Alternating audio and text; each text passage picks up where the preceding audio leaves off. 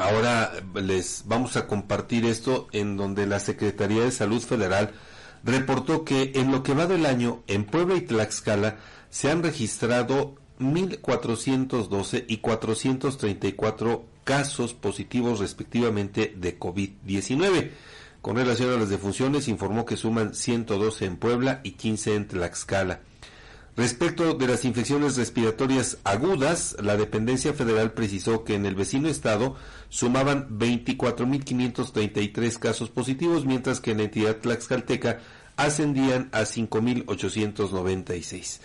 La dependencia llamó a la población a no relajar las medidas sanitarias, sobre todo en lugares cerrados, y recomendó no automedicarse ante cualquier síntoma relacionado con males respiratorios. Sí, es lo que le hemos dicho, ¿no? Hay que mantener las medidas sanitarias, el estornudo de etiqueta, cubrirnos la boca, sobre todo, bueno, pues si va a algún eh, lugar de concentración de personas importante y esté cerrado, pues utilice el cubrebocas. Digo, ya quizá tendríamos que habernos acostumbrado, Edgar, a, no ver a la gente como, perdón por lo que voy a decir, como bichos raros por el uso de cubrebocas, ¿no? Sí, claro. Cada quien es, es, libre eh, también de usarlo, pero también eso habla de la responsabilidad de cada uno de nosotros, en primera, para con nuestra salud. Después, para con la gente que está en nuestro entorno, ¿no? Entonces, pues que no le importe si le digan que somos unos exagerados, no, se trata de cuidarnos simple y sencillamente. Por supuesto, y reiteramos, ahorita que viene una temporada donde habrá muchas reuniones y habrá concentración